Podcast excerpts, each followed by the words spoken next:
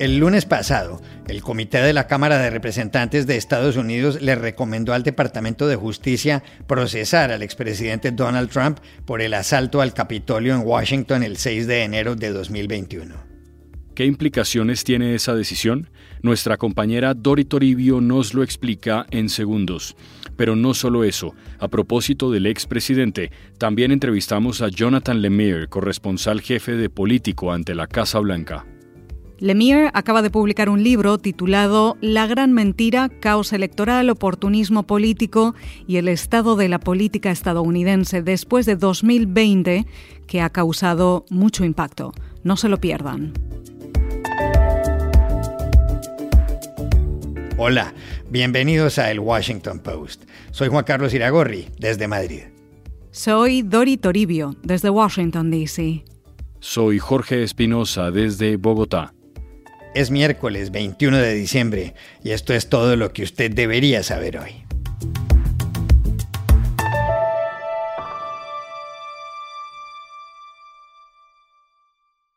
El lunes de esta semana, el Comité de la Cámara de Representantes de Estados Unidos que investigaba el asalto al Capitolio el 6 de enero de 2021 tomó una decisión que va a tener consecuencias en la vida política de ese país. ¿Cuál fue, Dori? Juan Carlos, el comité se despidió el lunes, tras casi 18 meses de investigación, anunciando una bomba. Han decidido recomendar al Departamento de Justicia que presente cargos contra el expresidente Donald Trump por cuatro delitos. Incitación a la insurrección, obstrucción de un procedimiento oficial del Congreso, conspiración para defraudar al gobierno y conspiración para hacer una declaración falsa. Los nueve congresistas de este este comité, siete demócratas y dos republicanos tomaron la decisión de manera unánime en una votación final. Mr. Chairman, on this vote, there are nine ayes and zero noes. The motion is agreed to. El comité, que comenzó a trabajar en julio de 2021, ha entrevistado a 1.200 personas, revisado miles de documentos y celebrado nueve audiencias públicas, seguidas en directo por millones de espectadores a través de los medios y las redes sociales. Ahora concluye su investigación con un informe final que dice que Trump orquestó un plan ilegal y premeditado para anular los resultados de las elecciones de 2020, violando su juramento al cargo y alentando el asalto violento contra el Capitolio el día en el que el Poder Legislativo debía certificar esos resultados. Y que Trump fue la figura central del 6 de enero, el responsable de lo que ocurrió. El presidente del comité, el demócrata Benny Thompson, dijo que nunca ha habido un presidente de Estados Unidos que provoque un intento violento de bloquear el traspaso de poder, que casi dos años después todavía se debe reflexionar sobre lo que ocurrió y que para sobrevivir como una nación de leyes y democracia, esto nunca puede volver a suceder. We've never had a president of the United States stir up a violent attempt to block the transfer of power. I believe nearly two years later, this is still a time of reflection and reckoning. If we are to survive as a nation of laws and democracy, This can never happen again. El informe dice que para que algo así no vuelva a pasar, Trump debe enfrentarse a la justicia, para que no vuelva a ocupar otro cargo público. La congresista republicana Liz Cheney, vicepresidenta del comité, aseguró que lo que ocurrió fue un fracaso moral y que ninguna persona que se comporte de esa manera puede volver a ocupar un puesto de autoridad en Estados Unidos. No man who would behave that way at that moment in time can ever serve in any position of authority in our nation again. He is unfit for any office. Es importante recordar que este comité de la Cámara de Representantes no tiene ningún poder judicial, sí tienen poder político y simbólico. Es la primera vez que el Congreso pide que se procese a un expresidente, pero ahora todo queda en manos del Departamento de Justicia. Si presentan cargos o no, esa es su decisión. Más concretamente, todo queda en manos de Jack Smith, el fiscal especial nombrado el mes pasado para supervisar de manera independiente todas las investigaciones que el Departamento de Justicia tiene abiertas contra Trump, desde el manejo de los documentos clasificados encontrados por el FBI en el registro de su residencia de Mar-a-Lago en Florida en agosto, a la ingente investigación sobre el 6 de enero. Trump, que anunció en noviembre su campaña hacia las elecciones presidenciales de 2024, dice que todo esto es una caza de brujas, cuenta con el apoyo o el silencio de gran parte del Partido Republicano y él y sus seguidores siguen repitiendo que hubo fraude en los comicios de 2020 que ganó Joe Biden.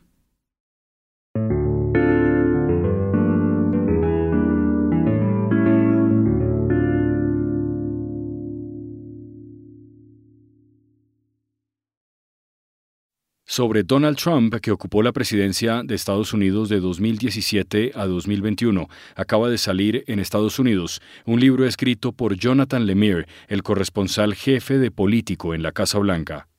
El libro se titula The Big Lie, Election Chaos, Political Opportunism and the State of American Politics After 2020 es decir, la gran mentira, caos electoral, oportunismo político y el estado de la política estadounidense después de 2020. A Jonathan Lemire, que además presenta el programa Way Too Early en la cadena de televisión MSNBC, lo entrevistamos recientemente frente a la Casa Blanca, justo delante de la sala de prensa, por lo cual se oyen los ruidos del tráfico y de las obras aledañas. Le preguntamos inicialmente qué es la gran mentira. Lemire nos dijo esto, la gran mentira es la afirmación falsa de Donald Trump, según la cual las elecciones de 2020 estuvieron amañadas. Él dice que ganó, pero no ganó, ganó Joe Biden. Sin embargo, Trump y sus aliados pasaron meses antes de aquellas elecciones sembrando las semillas de la duda y sugiriendo que iba a haber fraude. Lemire agregó, después de las elecciones pasaron más meses en los que él dijo que se las habían robado. Todo culminó en la insurrección del 6 de enero, pero la historia no terminó ahí. Casi dos años después, Trump no ha admitido su derrota y muchos republicanos a día de hoy no solo dicen sin pruebas que las elecciones de 2020 estuvieron amañadas, sino que sugieren que los comicios futuros podrían ser fraudulentos también. So the big lie is Donald Trump's false assertion that the 2020 election was rigged. He claims that he won. He didn't. Joe Biden won. But Trump and his allies spent months before the election sowing seeds of doubt, suggesting that it would be fraudulently conducted. And then after the election, spent months suggesting that it had been stolen from him. And it culminated in the insurrection of January 6th, an act of violence at the U.S. Capitol. But I will say the story doesn't end there. Uh, we still, you know, nearly two years later, we have Trump himself has still never conceded that he lost, and another of, of his fellow Republicans to this day, first of all, suggested the 2020 election without evidence. They're saying it was rigged. But more than that, they're suggesting that current elections and future elections could be too. Lemire dice en su libro que la gran mentira nació en un mitin en Ohio en 2016, cuando Trump habló por primera vez de fraude electoral. Le preguntamos si seis años después esa gran mentira sigue viva.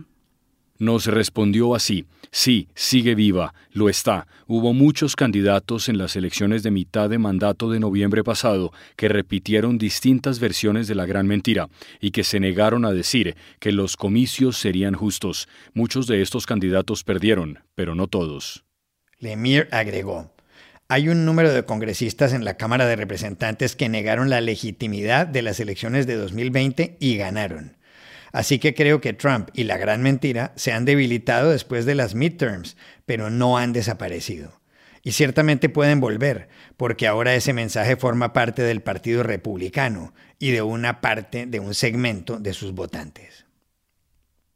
It is. I mean, we had a number of candidates this November in the midterm elections here in the United States parroting their versions of the big lie, refusing to suggest uh, that the election would be conducted fairly. Now, let's be clear, a lot of them lost. Not all. There are a number of congressmen and women in the House of Representatives who are election deniers who went on to win.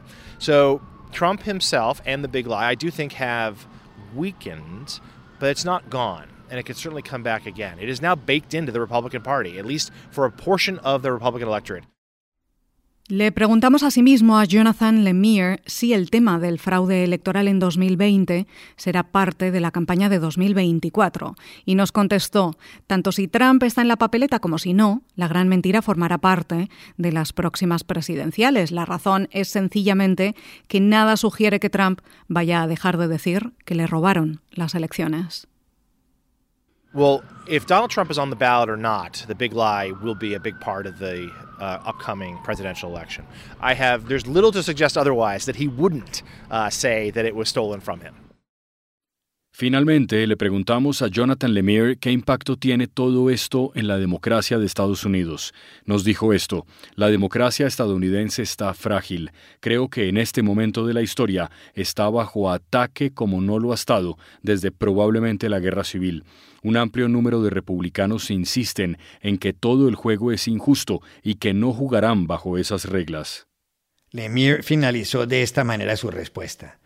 Hubo un gran número de candidatos este año que no se comprometieron a aceptar los resultados de las elecciones a medio mandato. Y hay un caso que está siendo estudiado en la Corte Suprema en este momento sobre una demanda en Carolina del Norte, donde el Congreso de ese estado de mayoría republicana quiere poder declarar al ganador de unas elecciones sin supervisión legal, lo cual constituye un desafío a siglos de tradición democrática. Así que esto es todavía un problema muy presente. I mean, democracy is in a fragile state. I think that it can be fairly said that right now, this moment in our history, democracy is under assault like it hasn't been probably since the Civil War.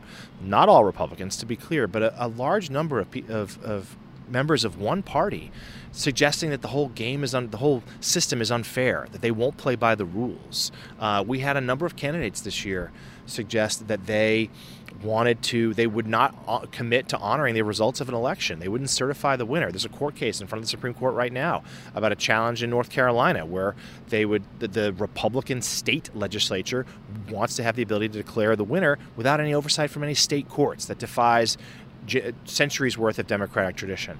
So this is still very much uh, a living, breathing issue.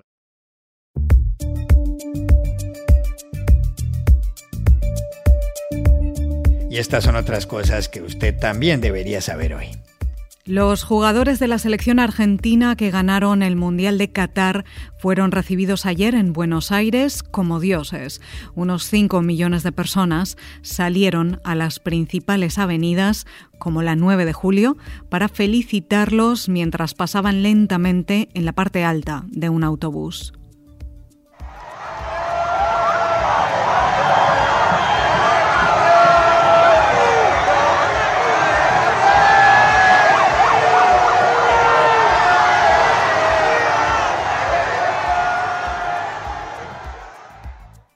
Fue tal el gentío y tantas las dificultades para avanzar que en la zona del obelisco Lionel Messi, Di María, Julián Álvarez y el resto del equipo debieron abordar dos helicópteros para continuar el viaje por los cielos.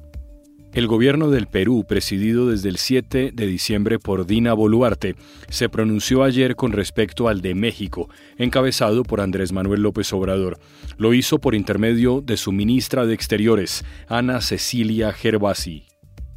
A continuación, informo que el gobierno del Perú ha declarado persona non grata al embajador de México en el Perú, Pablo Monroy Conesa, por las reiteradas expresiones de las más altas autoridades de ese país sobre la situación política en el Perú que constituyen injerencia en nuestros asuntos internos y por lo tanto son violatorias del principio de no intervención.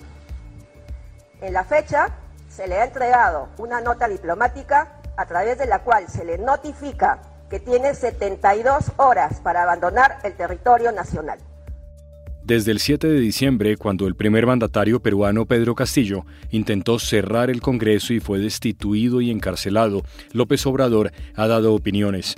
Dijo, por ejemplo, que las élites económicas del Perú forzaron la destitución del propio Castillo. El presidente de Ucrania, Volodymyr Zelensky, planea visitar hoy la Casa Blanca y el Capitolio en Washington.